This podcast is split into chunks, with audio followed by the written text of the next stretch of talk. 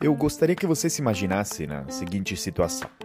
Imagine que uma manhã você acorda e vai num supermercado, num corredor de cereais, e dali tá tendo que escolher qual cereal é supostamente melhor para a sua saúde. Afinal, você tem se concentrado cada vez mais em comer saudável e na sua saúde, e está determinado a perder peso comendo melhor. Imagine que você faça isso, essa escolha, de forma, entre aspas, manual. Você vai, item por item, marca por marca, cereal por cereal, lendo ingrediente por ingrediente, examinando os fatores nutricionais, um após o outro, e toma sua decisão a partir dos dados que você obteve. Isso seria eficiente? Com certeza não, já que você certamente não vai conseguir voltar para casa nem a tempo para o jantar sem mencionar o café da manhã. Mas por que esse processo é tão ineficiente? Porque simplesmente ele contempla a análise de dados demais, o que além de levar muito tempo, nos pode até prejudicar no processo de tomada de decisão. Afinal, como tudo, dados são uma faca de dois lados, assim como tomar decisões sem dados é péssimo, pois não torna o processo de tomada nem assertivo, mas o baseia no achismo e na intuição apenas, um pouco como era no mundo analógico dado demais também pode nos travar no processo de decisão, porque nos confunde, nos tira o foco do que é importante, um pouco é, nos faz viver o paradoxo da escolha, é, que é um fenômeno que a psicologia que diz que quando temos muitas opções à disposição, nos tomamos piores decisões.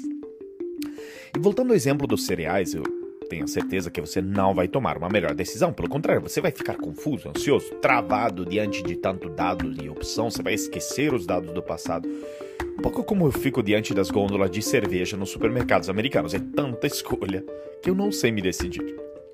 E veja que nós já vivemos num mundo de muito dado, onde mais de 90% dos dados gerados desde o começo da humanidade foram gerados na última década e onde hoje nós estamos na casa de 97 zettabytes de dados, previsto até o fim de 2022, segundo uh, o estatista, que apenas para ter uma ideia, é um número com 12 zeros. E é tanto dado que o cientista de dados brasileiro, grande amigo Ricardo Capra, até criou o termo infoxicação para definir essa intoxicação de dados que temos e a consequente dificuldade em gerenciá-los.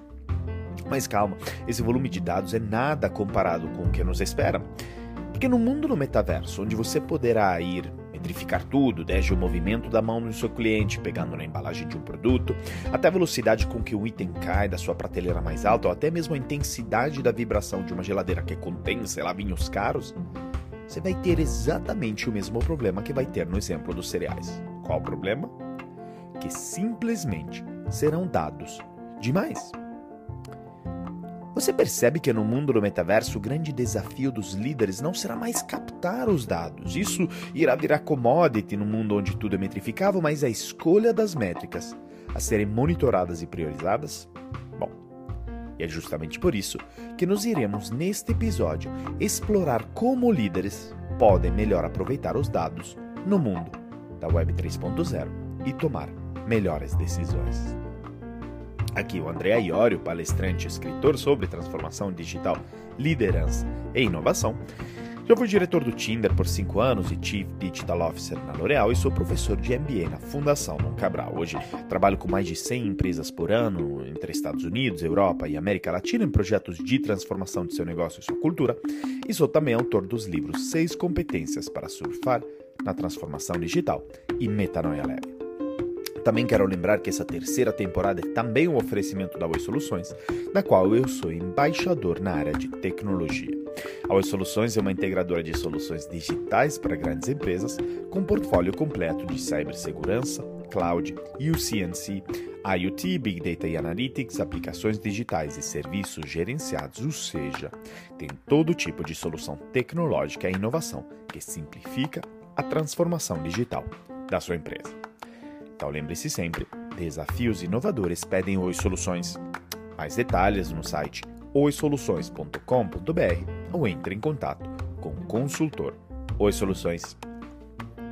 Ah, se quiser me acompanhar e interagir mais comigo é pelo site andreaiorio.com.br, onde inclusive você pode achar todas as transcrições desse podcast, ou pode me seguir pelo meu LinkedIn ou pelo Instagram, arroba Keynotes. Se estiver gostando deste episódio, tire um print agora e poste em suas redes sociais, me marcando. Lembrando que o Metanoia Lab é produzido e editado pelo Rodrigo Lima, em parceria com o Podcast Lab.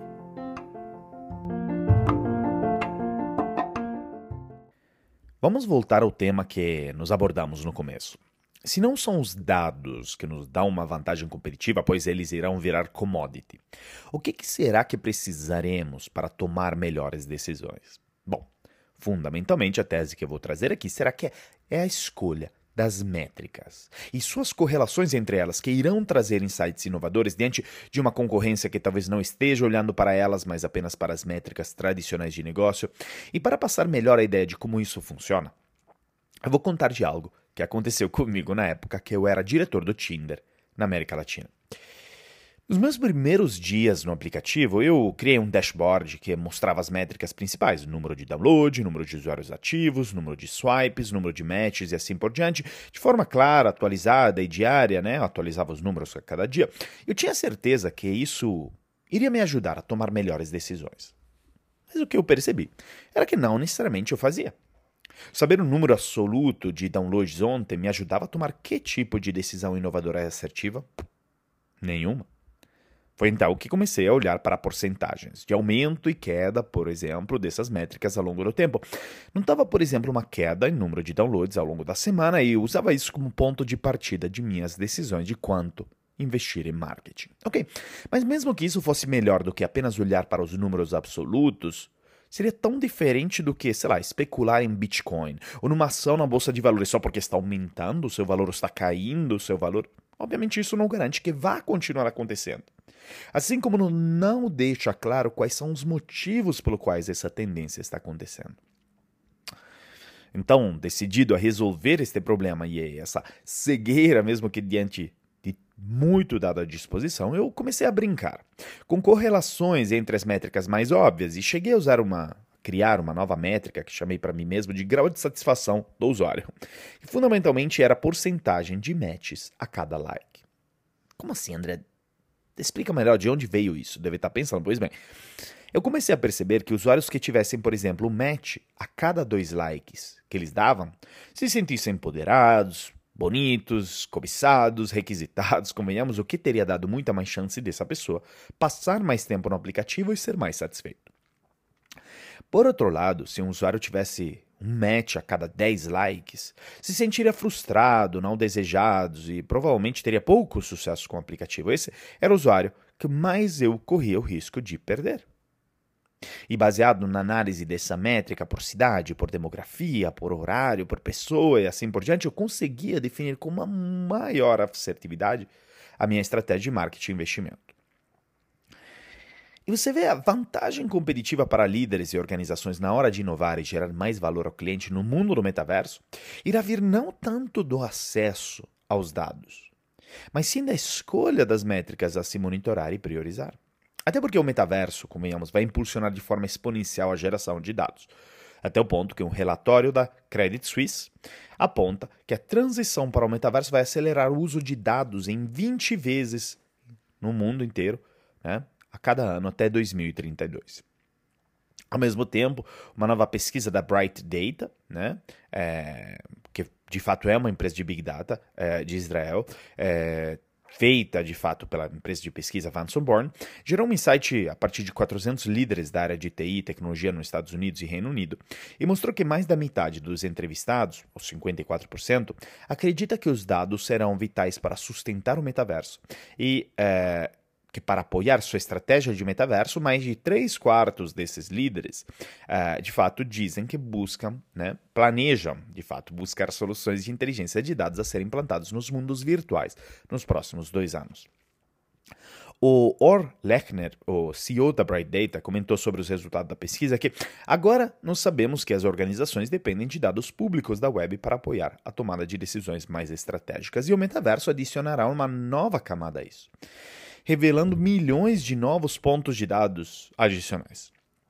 Como tal, está claro que as soluções de dados irão desempenhar um papel fundamental na conexão das organizações com seus clientes e funcionários no metaverso, ajudando a descobrir insights ocultos. E num papo exclusivo que eu tive para este podcast com o Or, ele acrescentou para mim: Olhando para a internet hoje, o maior banco de dados que nos conhecemos, é fácil estimar que a quantidade de dados públicos da web se irá multiplicar várias vezes. Por exemplo, compras online né, no e-commerce, um setor que teve grande crescimento nos últimos dois anos. De acordo com estimativas recentes, até 2025, nós imaginamos que esse setor irá representar quase um quarto de todas as vendas de varejo em todos os continentes, o que sem dúvida irá contar e trazer muitas novas camadas de dados. E hoje, quando você olha para as métricas que são medidas dentro de uma empresa, porém, você sempre acha as mesmas. Resultados de vendas que são comparados mês a mês, ano a ano, estoque, histórico de clientes, persona, custo de aquisição, lifetime value, assim por diante. Ou seja, de fato, quando você olha para organizações diferentes, elas tendem a ter as mesmas métricas. O que pode mudar entre elas pode ser a profundidade dos dados, a sua qualidade, o quão atualizados eles estão e assim por diante, mas os dashboards de controle são quase todos iguais, convenhamos. E pense na seguinte analogia: se as empresas fossem aviões, os pilotos, ou seja, líderes, olham mais ou menos para os mesmos painéis no cockpit. É assim como é um avião, são mais ou menos todos iguais. Isso dá a oportunidade de você se diferenciar na hora de pilotar o seu avião, entre aspas, até um certo ponto só. Você não consegue muito diferente dos outros. Por quê? Porque será difícil obter insights tão originais e diferenciados se estivermos olhando para o mesmo painel de controle. Mas na medida que o meu painel de controle estiver totalmente diferente, olhando para indicadores totalmente diferentes, pois o piloto, eu, acreditar que isso é o que mais ajuda a antecipar futuras expectativas do cliente ou futuras tendências externas, você abre de muito leque de oportunidade, de diferenciação e vantagem competitivas que você pode alcançar.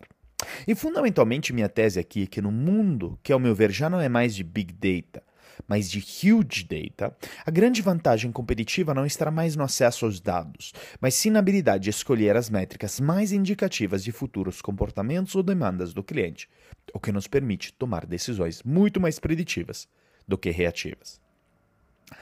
É um pouco o que o Jorn Lissegen, o fundador da Meltwater, plataforma de monitoramento de mídias sociais, dizia quando no livro dele Outside Inside, que é um dos meus preferidos, fazia a, a metáfora de dirigir um carro olhando pelo espelho retrovisor.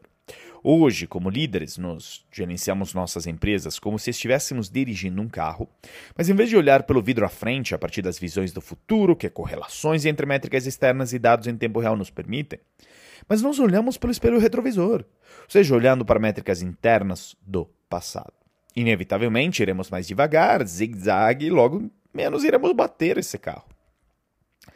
E tudo isso deixa muito claro Estamos falando então de uma questão de liderança aqui e de competências profissionais, porque a pesquisa da Bright Data que mencionamos acima indica também que 89% das empresas entendem que mesmo antes da introdução do metaverso, existe a necessidade de aprimorar e contratar novos funcionários qualificados em dados para se preparar para esta nova realidade. Or comentou para uh, esse podcast para mim. Acho que está claro que as empresas estão plenamente conscientes de que os dados se tornarão a ferramenta-chave em seu arsenal ao lidar com o metaverso. No entanto, o que também ficou claro é que essa nossa nova realidade iminente, que está prestes a alterar todos os nossos modelos de negócio, com os consumidores tendo ativos digitais, por exemplo, como NFTs e muito mais, o caminho de conceito, a realidade é complexo e longo, e a maioria não está ainda pronta para isso. Ele acrescentou que estamos em estágios iniciais e ainda não entendemos completamente como o metaverso se irá traduzir em realidade em seus estágios futuros. No entanto, é importante recomeçar a reconhecer agora os desafios de dar vida ao metaverso, especialmente quando se trata de dados. Pense se seu departamento de dados é qualificado o suficiente para lidar com esse novo oceano de dados infinitos. Você precisa procurar parceiros de dados e começar a falar sobre possíveis cenários que provavelmente entrarão na ação.